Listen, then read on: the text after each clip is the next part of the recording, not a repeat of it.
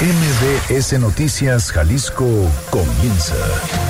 Acompaña al periodista Víctor Magaña y entérate al momento de lo que pasa en Jalisco. Las portadas del día. El informador. Admiten fallas en plataforma de desaparecidos. En la herramienta de búsqueda que presenta el gobierno estatal se detectan errores. El Instituto Jalisciense de Ciencias Forenses hará las correcciones sobre la marcha.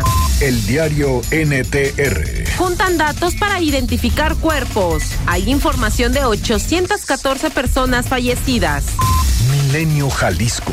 Abre micrositio para identificar cuerpos en ciencias forenses. En registro de personas fallecidas sin identificar, se encuentran disponibles datos claves con variables que ayudan a la orientación y el reconocimiento de cadáveres en el instituto. Excelsior. Apapacho a sindicato se come a Pemex. La empresa ahorró 23.8 mil millones de pesos. El Sol de México. Ciudad de México, la más endeudada. Es además una de las menos transparentes del país. Este es un avance informativo MBS Noticias Jalisco. Buenos días. Hoy en MBS Noticias Jalisco, con fallas e incompleto, presentan registro de personas fallecidas sin identificar. Advierte colectivo que registro de personas fallecidas sin identificar no sirve sin estadística completa. El gobernador Enrique Alfaro anuncia un incremento de 17% al presupuesto del Instituto Jalisciense de Ciencias Forenses para 2020. Falta de datos en la entrega-recepción ocasionaron la identificación tardía de personas en el Instituto Jalisciense de Ciencias Forenses, así lo aseguró Macedonio Tamés Guajardo. El Ayuntamiento de Guadalajara combate el ambulantaje y la Cámara de Comercio asegura que no se ha aflojado este tema. Coparmex Jalisco reporta mismos empleos que al año anterior. Asegura que el rezago nacional es por los recortes presupuestales. Diputados de Movimiento Ciudadano en Jalisco rinden su primer informe de actividades en el Congreso local. De esto y más en un momento. Muy buenos días, ¿cómo le va? Hoy es martes 29 de octubre ya de 2019. Erika Arriaga se encuentra en la producción de este espacio informativo y Hugo López en los controles operativos. Oiga, el día de hoy estamos regalando un pase doble para asistir este próximo 2 de noviembre al Teatro Diana a disfrutar del el espectáculo Viene la Muerte cantando. Además, también le vamos a regalar pases dobles para que, pases sencillos, perdón, para que disfrute de Abad en Guadalajara, aquí en el C3 Stage, gracias a nuestros amigos de ACK Promotion. Lo que tiene que hacer, ya sabe, comunicarse con nosotros a los teléfonos 36 298 248 y 36 298 249. El WhatsApp, el, perdón, las redes sociales, arroba MBS Jalisco en Twitter, MBS Noticias Jalisco en Facebook, mi cuenta personal, arroba semáforo en ámbar. Y además nuestro canal en Telegram, Víctor Magaña, guion medio MBS. Mucha información. El día de hoy, ayer se publicó ya o se hizo pública la plataforma de ciencias forenses y del Instituto de Transparencia e Información Pública del Estado de Jalisco eh, titulado como Ciencias Forenses PFSI, personas fallecidas sin identificar y ayer en un monitoreo rápido de algunos compañeros de otros medios de comunicación, de periodistas, de reporteros, pues muchos errores. ¿Qué es lo que va a pasar con esta plataforma? ¿Qué es lo que sale? En un momento más, por supuesto, tendremos entrevistas referente a este tema. Son 8 de la mañana con 59 minutos. Yo soy Víctor Magaña. ¿Qué le parece si comenzamos? Este es el Exa Reporte Vial. Cada momento es una experiencia de lujo a bordo de una de las últimas Buick Enclave 2019. Bueno, ¿cómo amanece la ciudad del día de hoy? Nadie mejor para platicarnos que Ivette Sánchez, que nos tiene ya preparado el reporte vial de esta mañana. Ivette, ¿cómo estás? Buenos días. Gracias, claro que sí. Muy buenos días para todo el auditorio. Qué gusto saludarles. Vámonos hasta el cruce de República y la calle 54. Un fuerte accidente donde, además de personas lesionadas, se derriba el semáforo en el punto. Mantiene el cierre total a la circulación. Extreme su tiempo y sus precauciones y circula sobre este punto. Fuerte volcadura sobre Lázaro Cárdenas. Metros antes de llegar a la expo ganadera. Obstruye dos carriles a la circulación. Además, les puedo mencionar que un choque en Avenida Tonalá y Tonaltecas en el centro de Tonalá mantiene muy complicada esta vía. Lastimosamente hay personas lesionadas. Por favor, se el paso a unidades de emergencia. Les informo que en estos momentos ya se ubican los transportistas de carga pesada que se van a manifestar sobre carretera a Chapala. No cerrarán la vía, únicamente están sobre el acotamiento pasando el periférico y se dirigirán en dirección hacia el aeropuerto. El tráfico es intenso porque son muchos los camiones ya en este punto. Si usted necesita llegar al aeropuerto, tome precauciones con al menos una hora de anticipación. Semáforos apagados, en el cruce de Ejército y 5 de febrero y también varios cruces apagados lamentablemente por robo de cable en Gobernador Curiel a la altura de la calle 13, de la calle 7, además del cruce de Tecolote y Manolete. La policía vial se mantiene al pendiente de estos cruceros para evitar cualquier percance. Es la información del reporte. Regresamos con ustedes. Excelente día. Excelente día también para ti, Betty. Muchísimas gracias. Gracias. Experimenta la comodidad de vivir momentos de lujo a bordo de tu nueva Buick Enclave. Estrena una de las últimas Buick Enclave 2019 con bono de hasta 90 mil pesos o 12 meses sin intereses o un año de seguro gratis y disfruta de 32 mil puntos Premier. Promoción válida del primero al 31 de octubre de 2019. Consulta términos y condiciones en Buick.mx. El Exa Reporte Vial es presentado por... Adquiere una Buick Enclave 2019 con bono de hasta 90 mil pesos o 12 meses sin intereses o un año de seguro. Acércate a tu distribuidor autorizado Buick. Seguridad. Bueno, ya le decía, ayer se presentó ya esta plataforma de registro de personas fallecidas sin identificar, este anuncio que hizo el gobierno del estado en conjunto con el ITEI, pero ya presentaron fallas y además se presentó incompleto. Fátima Aguilar, ¿cómo estás? Buenos días. Eh, buenos días, Víctor. Saludos para ti, para el auditorio. Así como lo mencionas, eh, con la estadística incompleta de los cuerpos que permanecen sin identificar o que fueron inhumados en panteones, así como con algunos datos erróneos en la plataforma, pues el Instituto Jalisciense de Ciencias Forenses presentó este registro que comentabas de personas fallecidas sin identificar, que fue supervisado por el Instituto de Transparencia, Información Pública y Protección de Datos Personales.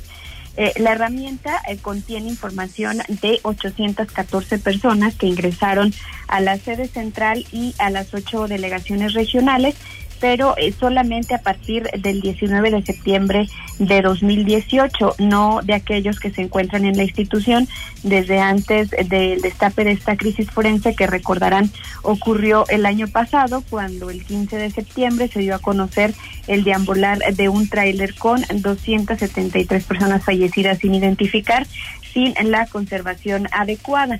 Eh, tampoco se tienen registrados eh, las personas que fueron inhumadas en panteones de Guadalajara y El Salto con el aval de una comisión en la materia que recordarán se conformó precisamente después de esta crisis. El director del Instituto Jalisciense de Ciencias Forenses, Gustavo Quesada Esparza, justificaba pues que esa información no se va a dejar olvidada se colocará en el micrositio, aunque no tienen fecha todavía eh, porque faltan datos de esas personas que no fueron incluidas por la administración pasada durante el proceso de entrega-recepción y por la cual ya incluso interpusieron denuncias ante la Contraloría Estatal.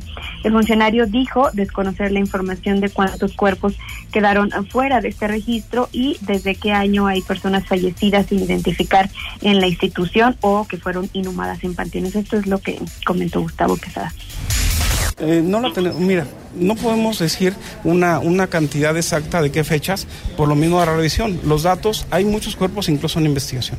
Aquí nos vemos en el dilema de decir qué tenemos ahorita, porque si nos esperamos a completar la información, de, de acomodarla, estamos hablando de que nos paría muchísimo tiempo y ya urgía sacar esta plataforma para ir identificando personas. Bueno, pues Emanuel Hernández, eh, coordinador de informática forense, incluso aceptaba que la administración anterior dio la indicación de completar la información del archivo básico de personas fallecidas sin identificar hasta el 19 de septiembre de 2018, o sea, después de la crisis. Anterior a eso, pues faltan datos en los que un equipo multidisciplinario trabaja en esta administración para regularizar el registro con la estadística completa. Escuchemos lo que comentaba el coordinador de informática. Sí, falta alguno de esos datos y es lo que se va a ordenar. No, no tengo el número, no tengo un número para poder compartir. Sí, lo, que pasa es que la, administración eh, que terminó el, 1 de, diciembre del año pasado, dio el, director que en, su momento está en turno dio la indicación de, que a partir de esa fecha se completara la información del archivo básico de personas fallecidas y es la información que tenemos ya eh, que logramos ya tener disponible. Eh, nada más como contexto, eh, recordarles que en la recomendación 10 de 2019 de la Comisión Estatal de Derechos Humanos de Jalisco, que emitió tras una investigación por la crisis forense, se decía que los cuerpos de estas personas tenían más de tres años en la institución, es decir, había cuerpos ahí desde el año de 2015. Eh, bueno, otra falla del micrositio es que hasta ayer presentaba datos incongruentes en el registro de por lo menos 120 personas fallecidas sin identificar. Eh, por, lo, eh, por ejemplo, en menores de 0 a 5 años incluía que contaban con hasta tres tatuajes, algunos de calaveras, otros de la Santa Muerte o de la Virgen de Guadalupe, en otros casos, la descripción de prendas eh, especificaba que vestían brasieres, bermudas talla 32 y una pantaleta tipo faja. Después, el dato de la edad de esos de esas más de 100 personas eh, fue cambiado por no determinable eh, cuando ayer se comentaba en este evento que precisamente el objetivo de la herramienta era ampliar y mejorar la eficiencia de los procesos de búsqueda con datos útiles. En esta plataforma pueden ingresar solo quienes tienen acceso a Internet desde la página web de la institución, cienciasforenses.jalisco.gov, y ahí contienen datos como la fecha de ingreso, el nombre probable de la persona, un número de identificación, el sexo, la edad probable, la descripción de señas particulares, eh, de tatuajes, de prendas y el lugar donde se encuentra resguardado. Eh, lo que se comentaba ayer es que en caso de que encuentren coincidencias en alguna de estas búsquedas, eh, los familiares eh, que se encuentren en el, en el área metropolitana deben tomar el número de identificación y trasladarse al instituto con fotografías al área de búsquedas y ahí pues los orientarán en el proceso que sigue. Pues es el reporte, Víctor. Pues lamentable, Fátima, los errores que señalas tú en una plataforma que se venía anunciando ya desde la semana pasada y errores básicos en el tema de la captura, donde, bueno, parece que no les dio el tiempo para revisar si se había hecho de manera correcta por lo menos estos primeros informes y bueno, pues también ver qué es lo que va a pasar con los demás cuerpos, ¿no? Que, que todavía no se pueden poner en la plataforma y que pues prácticamente son del 2018 para atrás. Así es, Víctor, y ese dato que menciona la Comisión Estatal de Derechos Humanos de que ellos encontraron que había cuerpos hasta el 2015, bueno, pues parece que faltan todavía algunos. Lo que no nos saben es decir cuántas personas faltan ni desde qué fecha están ahí en el instituto y sobre todo que hay familias que tienen años buscando, ¿no? Esta eh, crisis o esta de desaparecidos no es de ahorita, es de años atrás aquí en Jalisco y pues eh, hay que ver qué tan servible puede ser una plataforma que tiene nada más años de 2018. Lo que nos comentaba ayer el director de informática también era que ellos comenzaron a trabajar en esta plataforma desde agosto de, 2000, de 2018, o sea, el año pasado. No es una idea nueva, en realidad estas plataformas y estos registros están incluidas en la Ley General en materia de desaparición forzada y a pesar de que Jalisco todavía no armoniza su ley, pues ya se conocía que iban a tener la obligación de eh, tener estos registros, este de personas fallecidas, otro de desaparecidos, etcétera. Entonces, eh, pues sí tuvieron eh, tiempo para estar planeando este registro, ¿no? Justamente vamos a platicar con el coordinador de informática en unos minutos. Fátima, muchísimas gracias. Gracias, buena buen día. Buenos días también para ti. Oiga, vamos a ir a una pausa. Les recuerdo, estamos regalando un pase doble para asistir este próximo 2 de noviembre al Teatro Diana a disfrutar de Viene la Muerte cantando, este espectáculo de teatro y música que usted podrá disfrutar ahí. Y mañana, mañana en el C3 Stage, gracias a nuestros amigos de ACK Promotions, bueno, pues usted podrá disfrutar del metal de Abad. Y tenemos pases sencillos. Déjenos su nombre completo un correo electrónico en cualquiera de nuestras formas de contacto y automáticamente estará participando en esta dinámica. Regresando de la pausa, vamos a platicar con Emanuel Hernández Gómez, el coordinador de informática del Instituto Jalisciense de Ciencias Forenses, justamente para ver, para ver y conocer más sobre este registro de personas fallecidas sin identificar. Además, también nos acompaña aquí en cabina Ana Carolina Chimiak, integrante del Centro de Justicia para la Paz y el Desarrollo, el CEPAT para ver también este tema del registro. No se vaya, ahorita regresamos. Víctor Magaña está en XFM 101.1. Estamos de vuelta con la información más importante a nivel local. La entrevista. Oiga, son 9 de la mañana con 15 minutos. Regresamos a cabina de MBS Noticias Jalisco. Tengo la línea telefónica a Emanuel Hernández Gómez. Él es el coordinador de informática del Instituto Jalisciense de Ciencias Forenses para platicar un poco sobre este registro de personas fallecidas sin identificar que presentaron el día de ayer en conjunto con el ITEI. Coordinador, ¿cómo está? Buenos días. ¿Qué tal? Buenos días, Víctor. Buenos días a ti y a todo tu auditorio. Bueno, la hicieron la presentación de este registro, de esta plataforma, pero surgen dudas y surgen también, y lo sabes muy bien, denuncias por parte de diferentes colectivos o de familiares donde hablan de por qué nada más de septiembre de 2018 a la fecha. Bien, eh, eh, se debe, Víctor, a, lo siguiente. Eh, se comenzó a trabajar a partir de, esa fecha precisamente en tener un registro completo de, del archivo básico para personas fallecidas, de acuerdo a los protocolos para el tratamiento de, de personas fallecidas, se debe contar con un archivo básico que contenga la información de diferentes pruebas periciales que se realizan, como son estudios de antropología, de, de química, genética, de lofoscopía, entre otros. Eh, entonces, el darle orden a, esa información que, que, no se tenía, si bien la información se contaba con ella, estaba dispersa en, en diferentes áreas. No teníamos una vía de comunicación adecuada, no teníamos un, medio, una plataforma que concentrara esa información y fue lo que se implementó a partir de esa fecha. Eh, aquí internamente desarrollamos un, un sistema llamado eh, CIABA, que, concentra esa información del archivo básico para personas fallecidas y, fue a partir de ese momento que se dio orden a esa información y, sabemos que, era algo urgente para la sociedad jalisciense. Ok, coordinador, ¿quiere decir que antes de 2018, antes de septiembre de 2018, no había realmente un registro en por parte del gobierno del estado, estas fichas de identificación, no se estaba haciendo?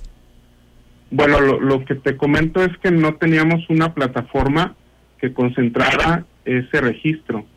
Se tenía la información en, las diferentes áreas periciales porque era una atención que se debía dar a, tanto al protocolo como a las peticiones de la autoridad, claro, por eso, Ministerio Público, para realizar estas pruebas periciales, pero no se tenían concentradas, ordenadas en un sistema eh, y que por lo tanto nos permitiera publicar esa información que, que, como tal podía ser pública, podía ser de acceso para cualquier persona.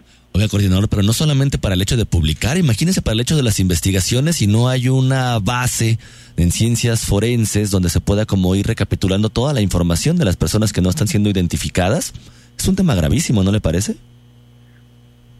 Sí, eh, aunque sí, eh, nuevamente hago la precisión, sí se tenía, sí se contaba desde años anteriores, por supuesto, con este tipo de pruebas, con este tipo de, de claro, pero no estaban todas, no estaban todas reunidas, por así decirlo, en un solo punto, es lo que me está, lo que me está señalando.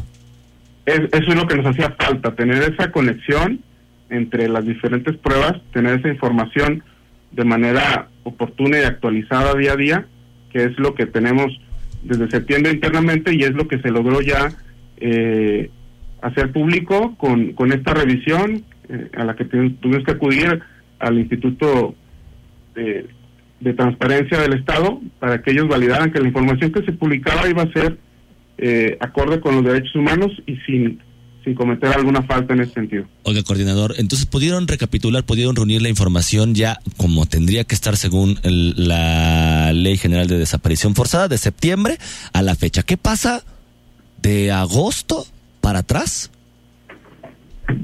sin duda es información que, que en poco tiempo estará disponible eh, en esa misma interfaz pública. De hecho, cualquiera de los visitantes que, que lo esté, esté visitando nuestro sitio, vaya la redundancia, podrá darse cuenta en poco tiempo que tendrá disponibles meses hacia atrás o quizá el año completo del 2018. Es una tarea que, que el director de ese instituto ha encomendado a las diferentes áreas periciales porque en este sistema participa no personal de informática, sino son usuarios de las diferentes áreas periciales, de las sedes regionales, que todos los días, en cada momento en el que tenemos algún ingreso de una persona fallecida, pues ya están registrando de inmediato esta información. O sea, ahora, vamos a ponerlo así, ahora ya se están poniendo de acuerdo de justamente cómo almacenar la información. Eh, estamos de acuerdo ya desde algunos meses, la, la diferencia es que a partir de ayer esta información ya es pública. Le, le, perdón que sea tan insistente, coordinador, pero hay diferentes puntos que me llaman la atención.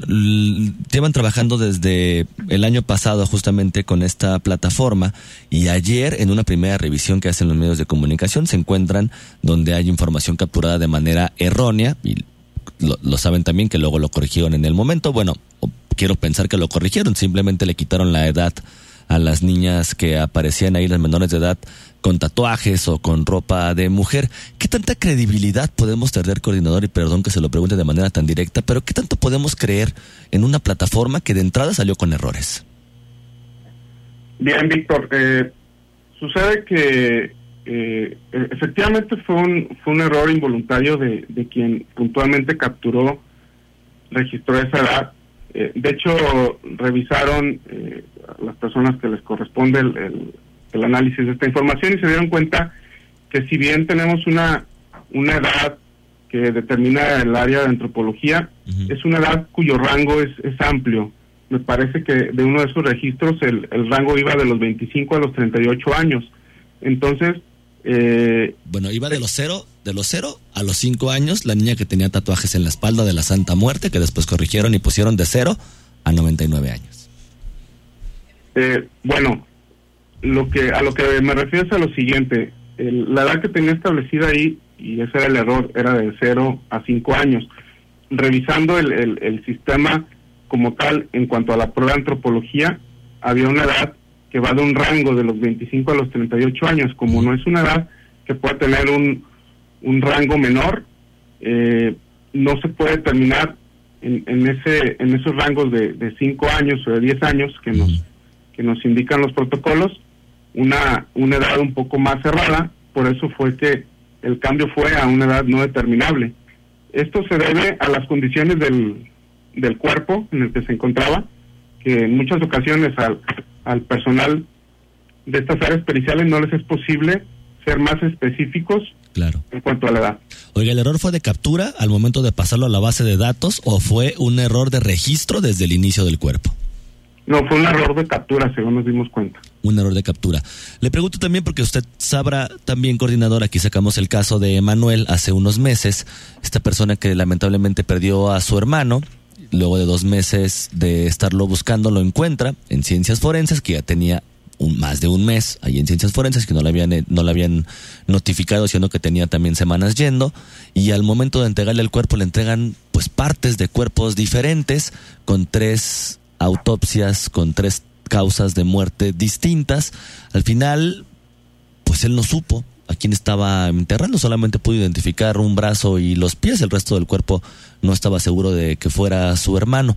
Tocó el tema, coordinador, y, y, no le quito más de, de, un minuto porque usted sabe cómo es el tiempo en radio, pero justamente el tema de los registros nos llama muchísimo la atención. Hay muchas historias donde mandan notificar a familiares para recoger al cuerpo y cuando llegan resulta que no es o cuando llegan resultan que las características que están anotadas son distintas a las del familiar.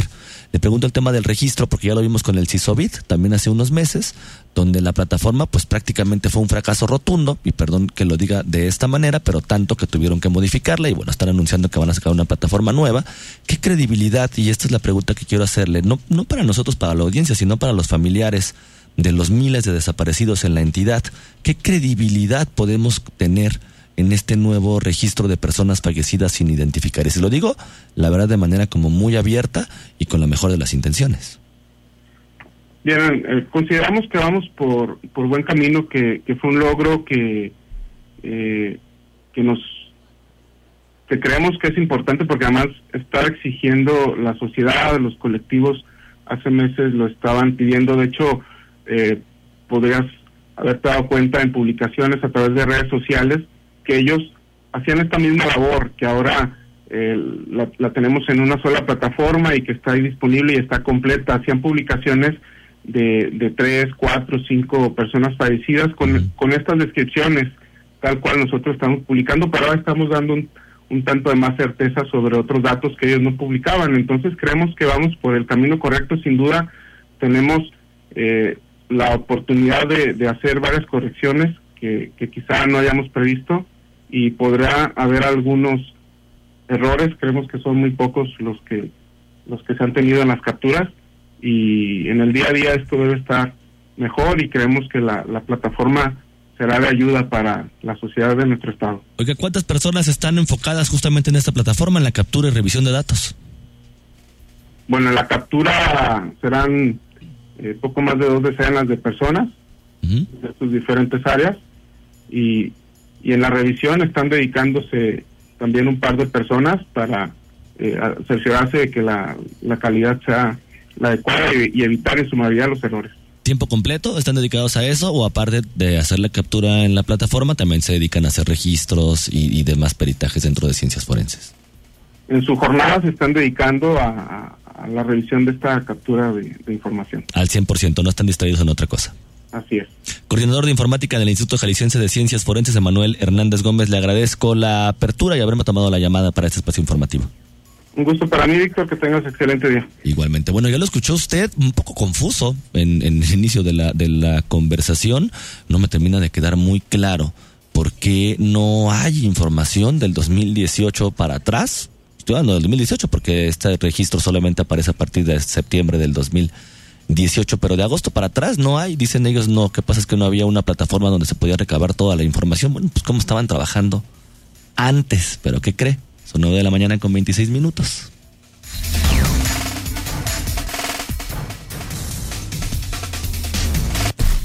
La entrevista. Y aquí en cabina nos acompaña Ana Carolina Chimiak, integrante del Centro de Justicia para la Paz y el Desarrollo, justamente para hablar de este tema. Carolina, pues escuchaste tú las declaraciones de Manuel Hernández hace unos instantes y también ayer la presentación que se hizo de esta plataforma. Pues, ¿cuál es tu opinión? Pues primero buenos días, Víctor, muchas gracias por la invitación.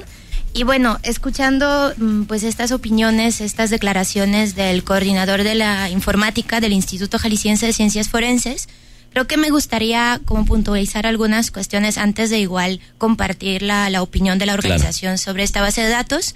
Eh, creo que es muy importante señalar eh, por qué el mes de septiembre.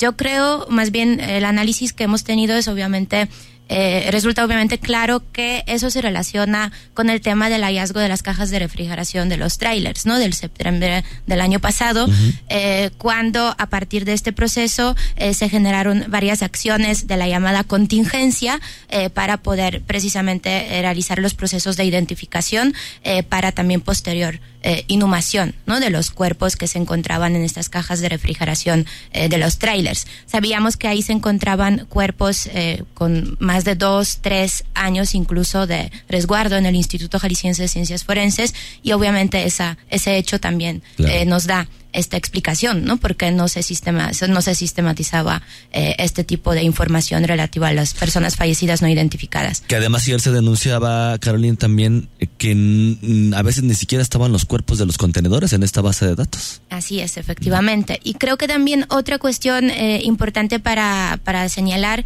es el tema de la base de datos.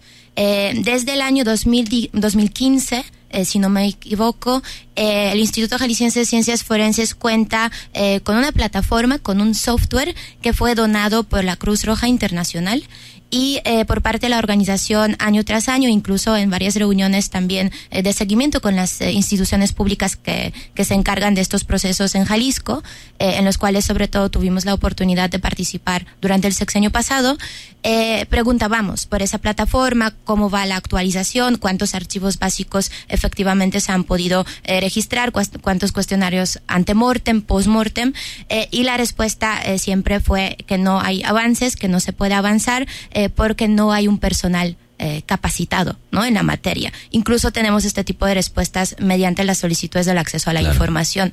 Entonces, tal cual, eh, a veces nos preguntamos cuál es la razón real ¿no? por esta situación, porque si tenemos una base de datos, tenemos una plataforma y nada más falta personal capacitado, entonces igual una causa es más estructural, ¿no? Más allá eh, que la misma capacidad del Instituto Jalisciense eh, de Ciencias, Ciencias Forenses y también hay otros motivos y otros objetivos de este tipo eh, de acciones.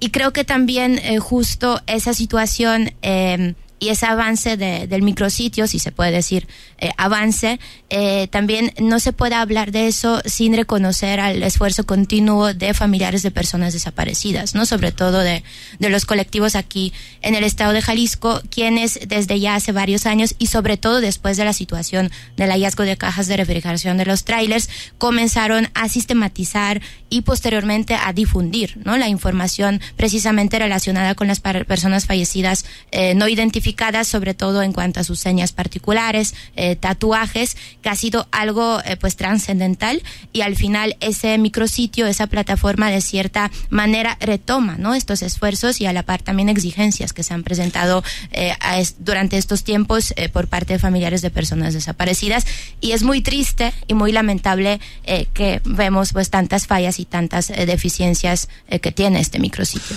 Hay tres caminos distintos que se han venido visualizando que al final se supone que tendrían como que encontrarse en un mismo punto. Los voy a poner sobre la mesa, vamos a una pausa y seguimos platicando.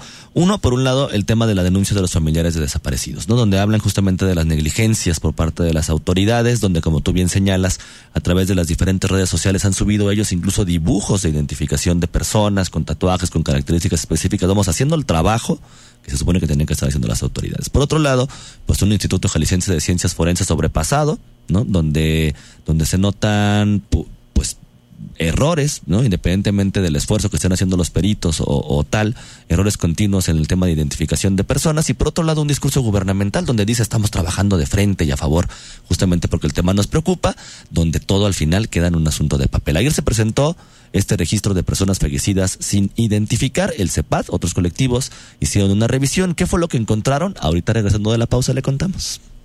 Noticias MBS Jalisco por XFM 101.1. Regresamos. Síguenos en nuestras redes sociales. MBS Jalisco en Twitter. MBS Noticias en Facebook. La entrevista.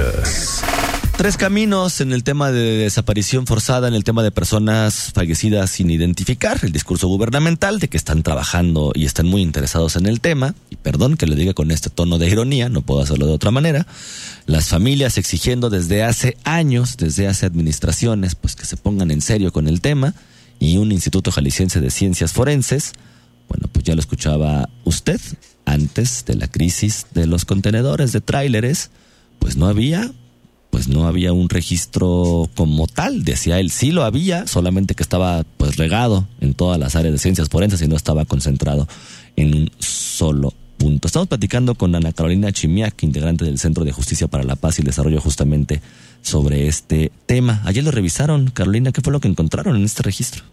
Eh, pues lo que encontramos, obviamente, eh, pues han sido también varios errores que, que también se denunciaron en redes sociales, eh, falta de coincidencia o incluso varias como inconsistencias y discrepancias que, que nos resultaron preocupantes en cuanto precisamente a las edades y características. El ejemplo, por ejemplo, lo que tú mencionaste, pero también el ejemplo eh, de una niña que también se encontró eh, la parte del brasier. Entonces, tal cual han habido como varias cuestiones que ya, ya también eh, estaban eh, denunciados por otros actores, con los cuales coincidimos eh, sin duda. creo que también hay que destacar que obviamente la iniciativa es muy importante también para, obviamente, garantizar la máxima publicidad y también transparencia y el derecho a la verdad y la información.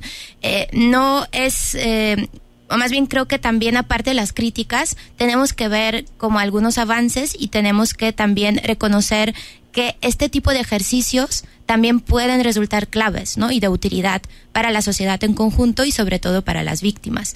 Entonces, a pesar de, tema de, de, estas negligencias y estas deficiencias que, que detectamos, creo que es muy importante por parte del gobierno retomarlas, tomar la postura autocrítica y realmente poder subsanar ¿no? estas graves omisiones y errores, porque al final Jalisco, también por el tema del contexto, eh, de fosas clandestinas, eh, de número de personas desaparecidas en la entidad, número también de homicidios ¿no? en la entidad que se presenta con estos graves índices de violencia y la par también hallazgos de fosas clandestinas y las casas eh, de inseguridad que se han encontrado en el estado y sobre todo en la zona metropolitana de Guadalajara.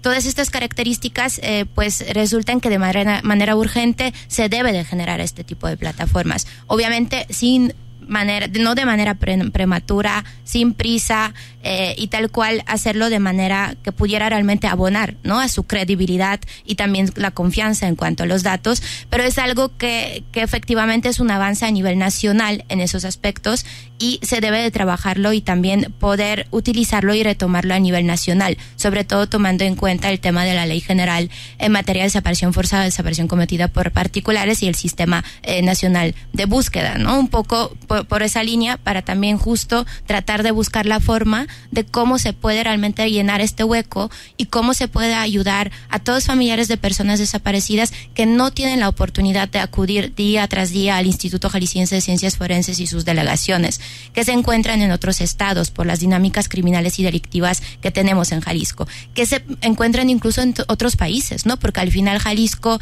es un estado de ruta migratoria, de paso para varias personas migrantes, sobre todo de Centroamérica, ¿no? Entonces, tal cual, consideramos que también es importante retomar ese punto. Platicábamos un poco fuera del aire, Ana Carolina, y, te comentaba yo, ¿cuál era la credibilidad, o te preguntaba más bien, cuál era la credibilidad de esta plataforma por parte del gobierno del estado cuando se publicó el, el CISOVID, ¿no? Este sistema de información sobre víctimas de desaparición forzada que luego nos dimos cuenta que se actualizó una vez en varios meses, mal, por cierto, con la información también errónea, donde hablaba de mujeres de 0 a 99 años, una estadística ahí un, un, un poco absurda. Encontrábamos, bueno, estas inconsistencias.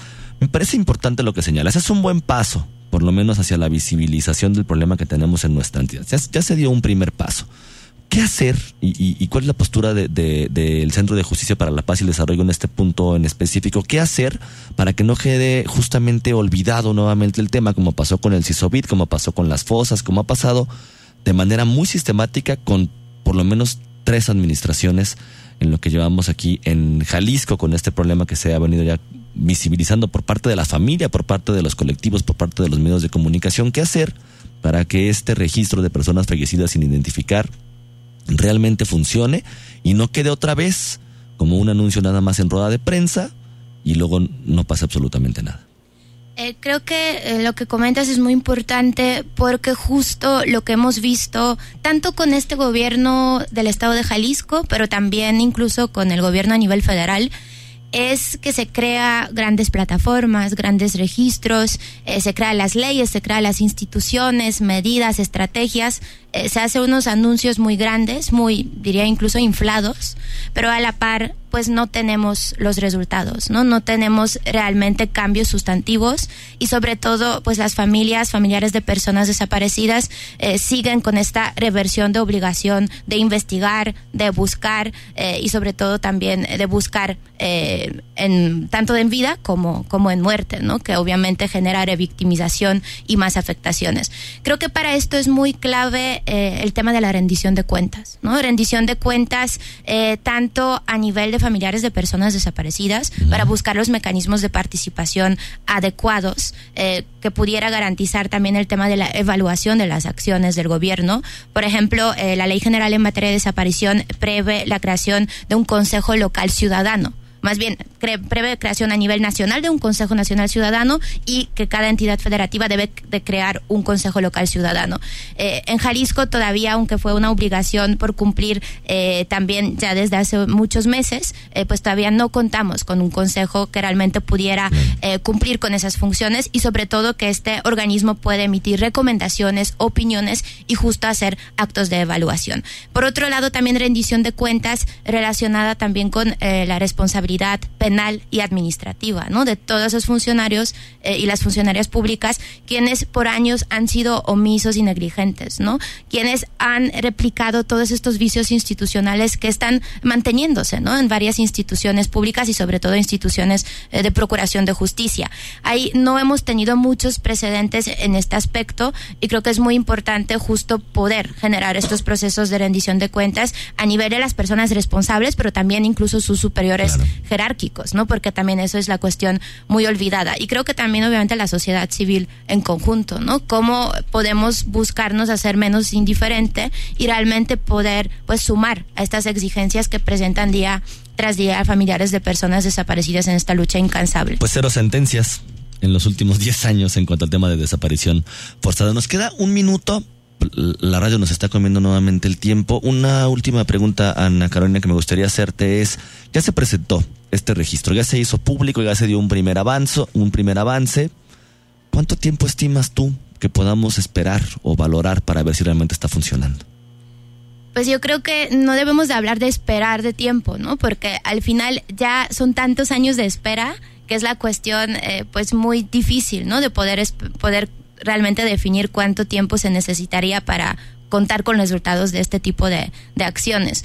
Pero creo que eh, para definir el tiempo es muy importante tomar en cuenta capacidad real ¿no? de las instituciones públicas y sobre todo en este caso del Instituto Jalisciense de Ciencias Forenses para no volver a actualizarlo, no sacar otros lanzamientos de este tipo de plataformas sin tener esta credibilidad y confianza que todos los datos que se encuentran en este tipo de plataformas pues están revisados y están reacabados de manera adecuada. Por eso es muy importante que se pudiera revisar toda esta plataforma, que incluso se pudiera hacerlo con familiares de personas desaparecidas para garantizar la participación conjunta y que se pueda contar con una capacitación real y profesionalización de las personas que llenan este tipo de bases de datos, puesto que justo estos errores que se dijo involuntarios, que, que tal cual eh, también esa, esa expresión pues demostró mucha falta de autocrítica por parte del coordinador de informática, eh, pero este tipo de acciones pues no deben de ya existir. No necesitamos información fidedigna, confiable, que realmente pudiera dar por fin certeza en cuanto a los resultados y información que contienen este tipo de bases de datos. Ana Carolina Chimiak, integrante del Centro de Justicia para la Paz y el Desarrollo, te agradezco habernos acompañado aquí en cabina y bueno, pues hay que seguir platicando no más adelante a ver qué es lo que está pasando realmente y qué sucede. Hay que esperar un tiempo, por lo menos para ver qué tanta seriedad le están dando al asunto. Te agradezco habernos acompañado. Muchas gracias por la invitación. Daisy González Pelayo es la ganadora de este pases doble para asistir el próximo sábado 2 de noviembre al Teatro Diana a disfrutar Viene la Muerte cantando este espectáculo de teatro, música y danza justamente en homenaje al 2 de noviembre. Yo soy Víctor Magaña, pase usted un muy bonito día. Aquí concluye MBS Noticias Jalisco. Acompaña a Víctor Magaña y su equipo de profesionales de lunes a viernes a partir de las 9 de la mañana por EXA FM Guadalajara. La entrevista. Y aquí en cabina nos acompaña Ana Carolina Chimiak, integrante del Centro de Justicia para la Paz y el Desarrollo, justamente para hablar de este tema. Carolina, pues escuchaste tú las declaraciones de Manuel Hernández hace unos instantes y también ayer la presentación que se hizo de esta plataforma. Pues, ¿cuál es tu opinión? Pues primero, buenos días, Víctor. Muchas gracias por la invitación. Y bueno, escuchando mm, pues estas opiniones, estas declaraciones del coordinador de la informática del Instituto Jalisciense de Ciencias Forenses, creo que me gustaría como puntualizar algunas cuestiones antes de igual compartir la, la opinión de la organización sobre esta base de datos. Eh, creo que es muy importante señalar eh, por qué el mes de septiembre.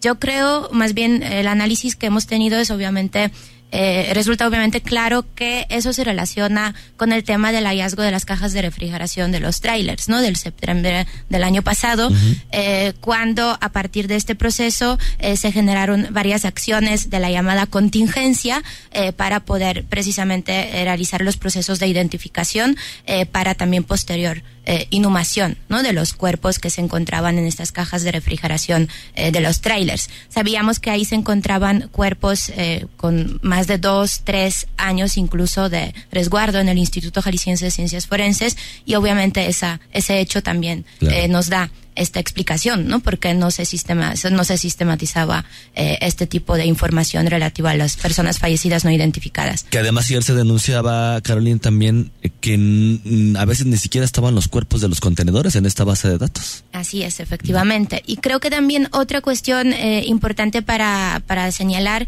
es el tema de la base de datos.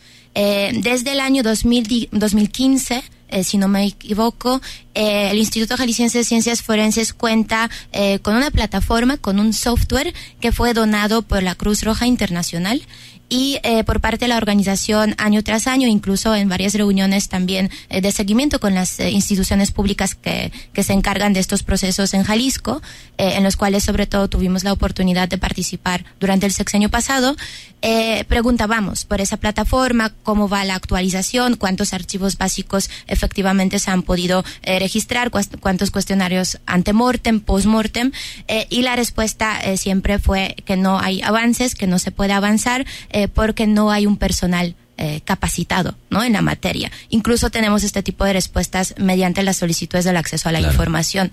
Entonces, tal cual, eh, a veces nos preguntamos cuál es la razón real ¿no? por esta situación, porque si tenemos una base de datos, tenemos una plataforma y nada más falta personal capacitado, entonces igual una causa es más estructural, ¿no? Más allá eh, que la misma capacidad del Instituto Jalisciense eh, de Ciencias, Ciencias, Forenses y también hay otros motivos y otros objetivos de este tipo eh, de acciones.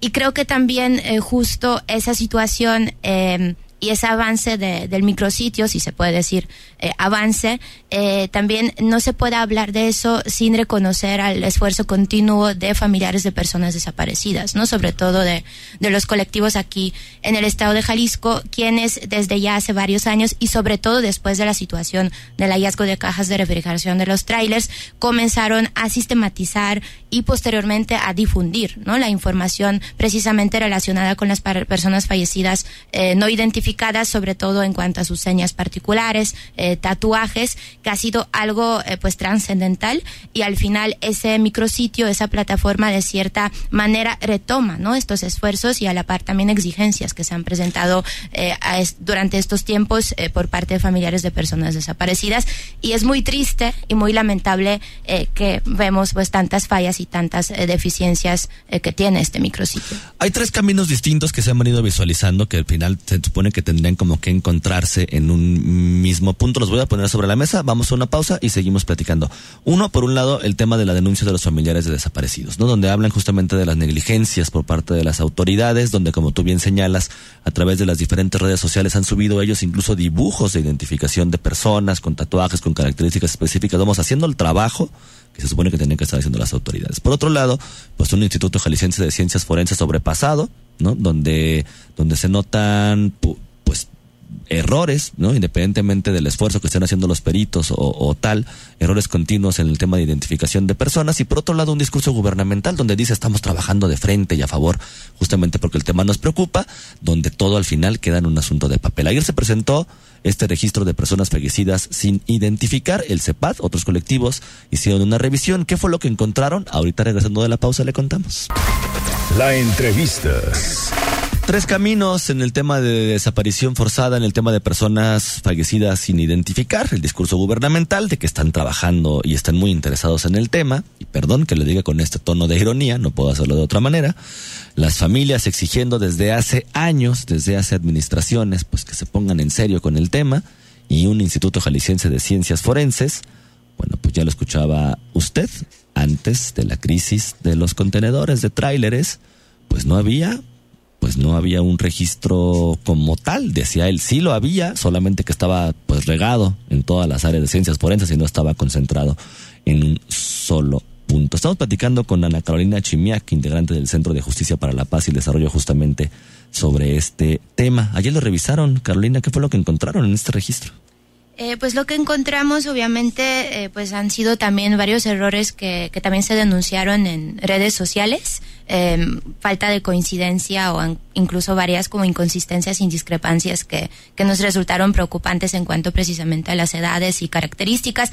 El ejemplo, por ejemplo, lo que tú mencionaste, pero también el ejemplo eh, de una niña que también se encontró eh, la parte del brasier. Entonces, tal cual han habido como varias cuestiones que ya, ya también eh, estaban eh, denunciados por otros actores, con los cuales coincidimos eh, sin duda.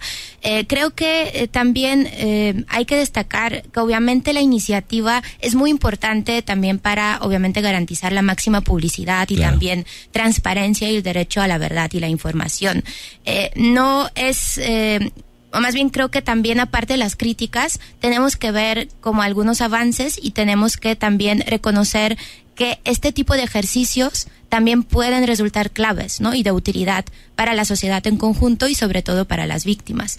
Entonces, a pesar de, de tema de, de, estas negligencias y estas deficiencias que, que detectamos, creo que es muy importante por parte del gobierno retomarlas, tomar la postura autocrítica y realmente poder subsanar ¿no? estas graves omisiones y errores, porque al final Jalisco, también por el tema del contexto, eh, de fosas clandestinas, eh, de número de personas desaparecidas en la entidad, número también de homicidios ¿no? en la entidad que se presenta con estos graves índices de violencia y la par también hallazgos de fosas clandestinas y las casas eh, de inseguridad que se han encontrado en el estado y sobre todo en la zona metropolitana de Guadalajara.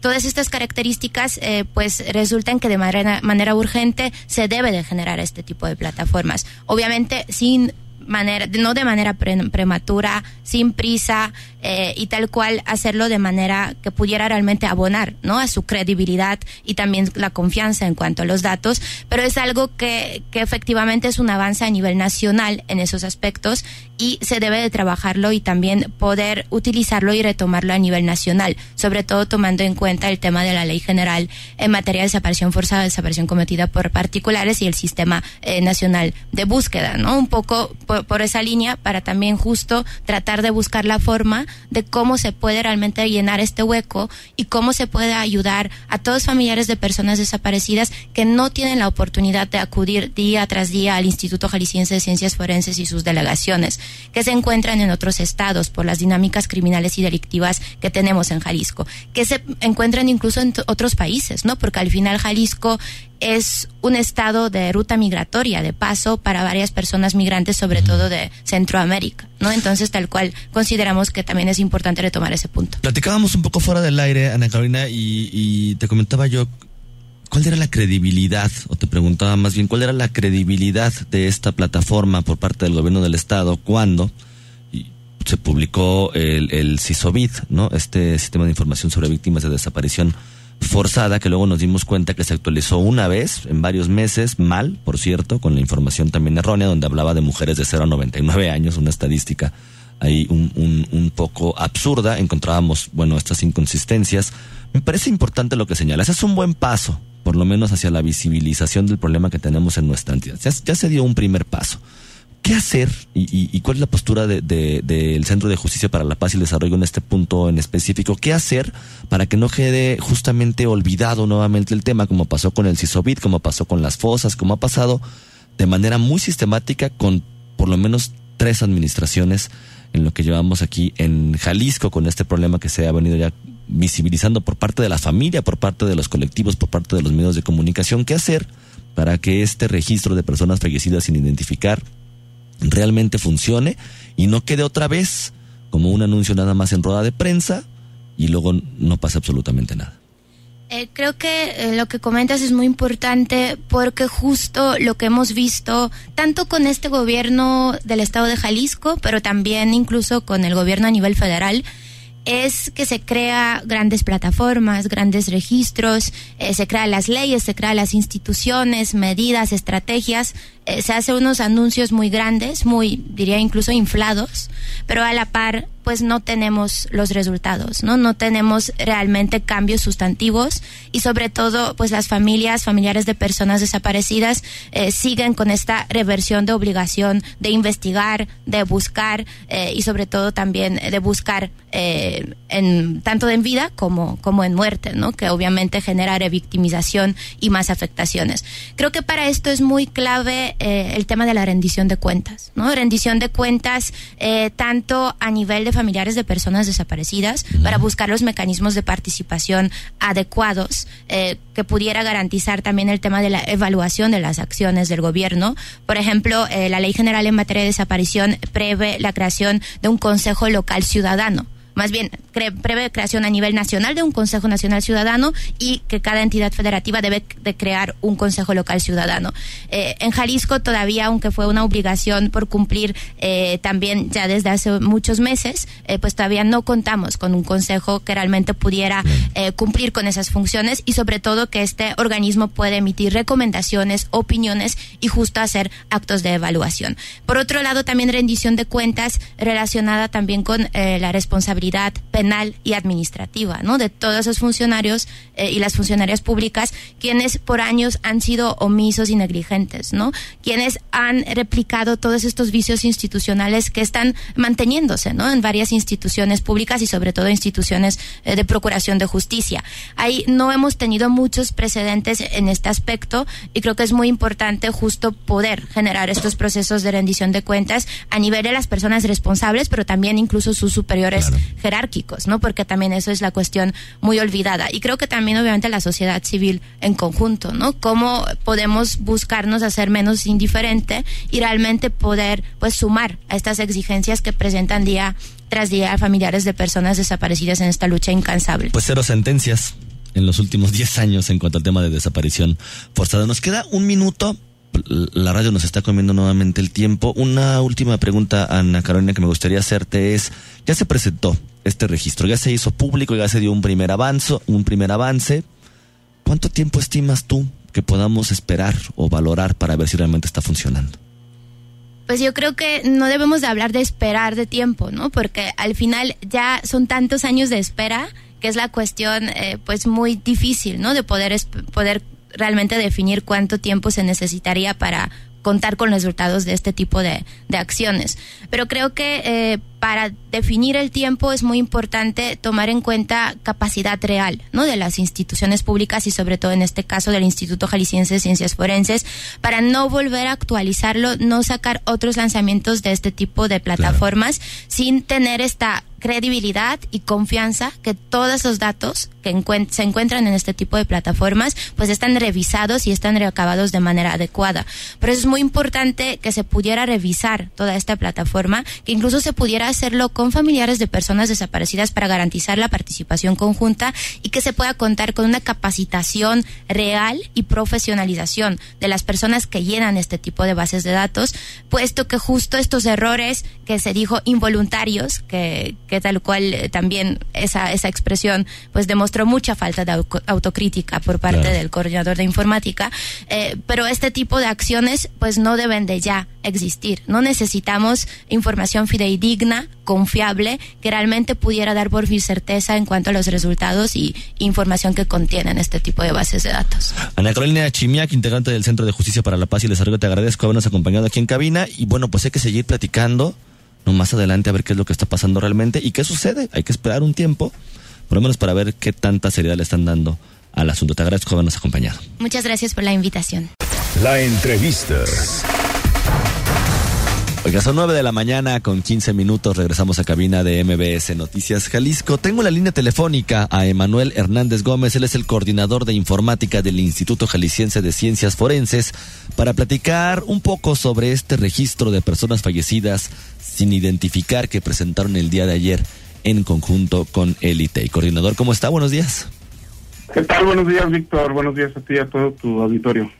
Bueno, la hicieron la presentación de este registro de esta plataforma, pero surgen dudas y surgen también, y lo sabes muy bien, denuncias por parte de diferentes colectivos o de familiares donde hablan de por qué nada más de septiembre de 2018 a la fecha.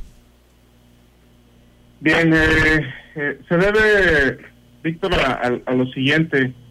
Eh, se comenzó a trabajar a partir de, de, esa fecha precisamente en tener un registro completo de, del archivo básico para personas fallecidas, de acuerdo a los protocolos para el tratamiento de, de personas fallecidas, se debe contar con un archivo básico que contenga la información de diferentes pruebas periciales que se realizan, como son estudios de antropología, de, química, genética, de lofoscopía, entre otros. Eh, entonces, el darle orden a, esa información que, que, no se tenía, si bien la información se contaba con ella, estaba dispersa en, en diferentes áreas. No teníamos una vía de comunicación adecuada, no teníamos un, medio, una plataforma que concentrara esa información y fue lo que se implementó a partir de esa fecha. Eh, aquí internamente desarrollamos un, sistema llamado eh, CIABA que, concentra esa información del archivo básico para personas fallecidas y, fue a partir de ese momento que se dio orden a esa información y, y sabemos que, era algo urgente para la sociedad jalisciense. Ok, coordinador, ¿quiere decir que antes de 2018, antes de septiembre de 2018, no había realmente un registro en por parte del gobierno del estado, estas fichas de identificación, no se estaba haciendo? Bueno, lo, que te comento es que no teníamos una plataforma que concentrara ese registro. Se tenía la información en, en las diferentes áreas periciales porque era una atención que se debía dar a, tanto al protocolo como a las peticiones de la autoridad, claro, por eso, Ministerio Público, para realizar estas pruebas periciales, pero no se tenían concentradas, ordenadas en un sistema eh, y que por lo tanto nos permitiera publicar esa información que, que, que como tal podía ser pública, podía ser de acceso para cualquier persona. Oiga, coordinador, pero no solamente para el hecho de publicar, imagínese para el hecho de las investigaciones si no hay una base en ciencias forenses donde se pueda como ir recapitulando toda la información de las personas que no están siendo identificadas. Es un tema gravísimo, ¿no le parece?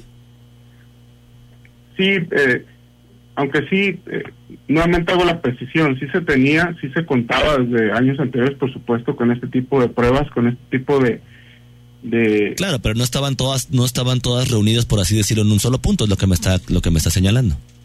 eso es lo que nos hacía falta, tener esa conexión entre las diferentes pruebas, tener esa información de manera oportuna y actualizada día a día, que es lo que tenemos desde septiembre internamente y es lo que se logró ya eh, hacer público con, con esta revisión eh, a la que tuvimos que acudir al Instituto de, Transparencia del Estado para que ellos validaran que la información que se publicaba iba a ser eh, acorde con los derechos humanos y sin sin cometer alguna falta en ese sentido. Oiga, coordinador, entonces pudieron recapitular, pudieron reunir la información ya como tendría que estar según la Ley General de Desaparición Forzada de septiembre a la fecha. ¿Qué pasa de agosto para atrás? Sin duda es información que, que en poco tiempo estará disponible eh, en esa misma interfaz pública. De hecho, cualquiera de los visitantes que, que, lo esté, esté visitando nuestro sitio, vaya la redundancia, podrá darse cuenta en poco tiempo que tendrá disponibles meses hacia atrás o quizá el año completo del 2018. Es una tarea que, que el director de ese instituto ha encomendado a las diferentes áreas periciales porque en este sistema participa no personal de informática, sino son usuarios de las diferentes áreas periciales, de las sedes regionales, que todos los días, en cada momento en el que tenemos algún ingreso de una persona fallecida, pues ya están registrando de inmediato esta información. O sea, ahora, vamos a ponerlo así, ahora ya se están poniendo de acuerdo de justamente cómo almacenar la información. Eh, estamos de acuerdo ya desde algunos meses, la, diferencia es que a partir de ayer esta información ya es pública. Mm. Le, le, perdón que sea tan insistente, coordinador, pero hay diferentes puntos que me llaman la atención. llevan trabajando desde el año pasado justamente con esta plataforma y ayer en una primera revisión que hacen los medios de comunicación se encuentran donde hay información capturada de manera errónea y lo, lo saben también que luego lo corrigieron en el momento. Bueno, quiero pensar que lo corrigieron, simplemente le quitaron la edad a las niñas que aparecían ahí, las menores de edad, con tatuajes o con ropa de mujer. ¿Qué tanta credibilidad podemos tener, coordinador? Y perdón que se lo pregunte de manera tan directa, pero ¿qué tanto podemos creer en una plataforma que de entrada salió con errores? Bien, Víctor. Eh, sucede que eh, efectivamente fue un, fue un error involuntario de, de quien puntualmente capturó, registró esa edad. Eh, de hecho, revisaron eh, las personas que les corresponde el, el, análisis de esta información y se dieron cuenta que si bien tenemos una, una edad que determina el área de antropología, es una edad cuyo rango es, es amplio. Me parece que de uno de esos registros el, el rango iba de los 25 a los 38 años.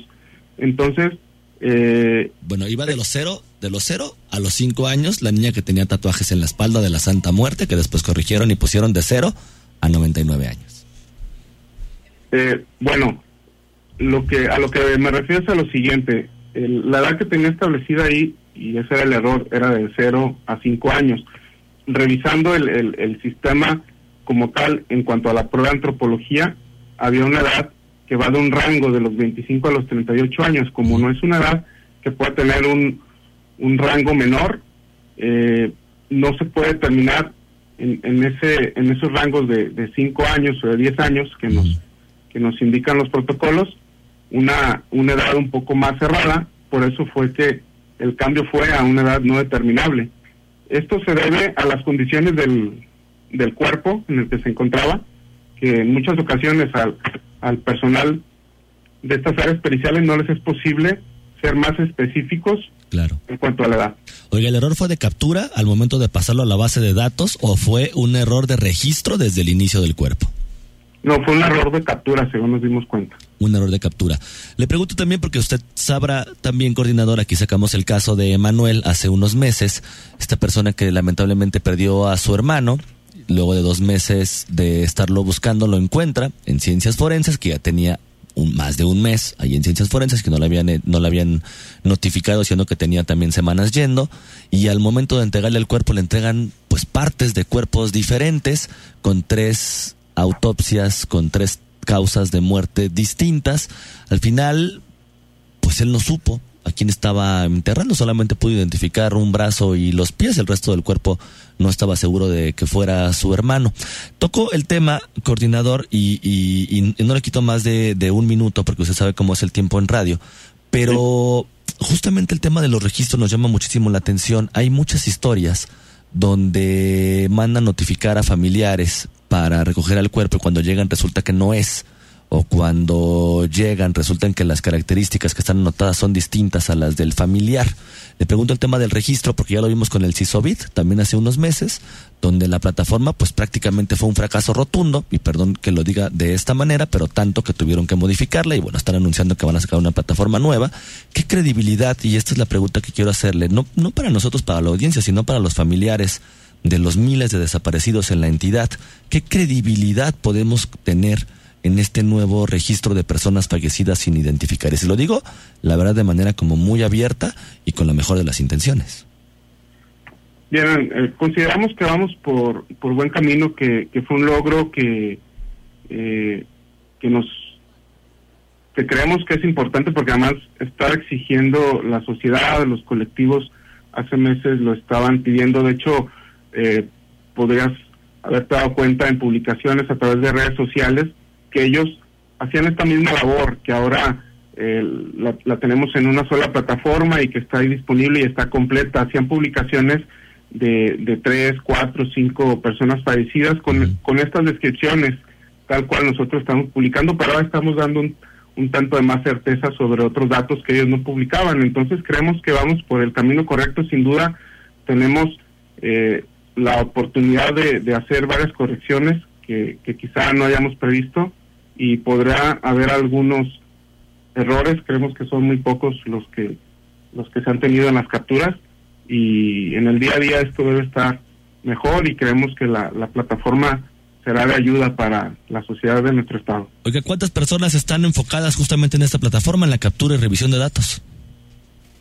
Bueno, en la captura serán eh, poco más de dos decenas de personas uh -huh. de sus diferentes áreas y y en la revisión están dedicándose también un par de personas para eh, cerciorarse de que la, la calidad sea la adecuada y, evitar en su mayoría los errores. ¿Tiempo completo? ¿Están dedicados a eso? ¿O aparte de hacer la captura en la plataforma, también se dedican a hacer registros y, demás peritajes dentro de ciencias forenses? En su jornada se están dedicando a, la revisión de esta captura de, de información. Al 100%, no están distraídos en otra cosa. Así es. Coordinador de Informática del Instituto Jalisciense de Ciencias Forenses, Emanuel Hernández Gómez, le agradezco la apertura y haberme tomado la llamada para este espacio informativo. Un gusto para mí, Víctor, que tengas excelente día. Igualmente. Bueno, ya lo escuchó usted un poco confuso en, en el inicio de la, de la conversación. No me termina de quedar muy claro por qué no hay información del 2018 para atrás. Estoy del 2018 porque este registro solamente aparece a partir de septiembre del 2018, pero de agosto para atrás no hay. Dicen ellos no, que pasa es que no había una plataforma donde se podía recabar toda la información. Bueno, pues cómo estaban trabajando antes, pero ¿qué cree? Son 9 de la mañana con 26 minutos.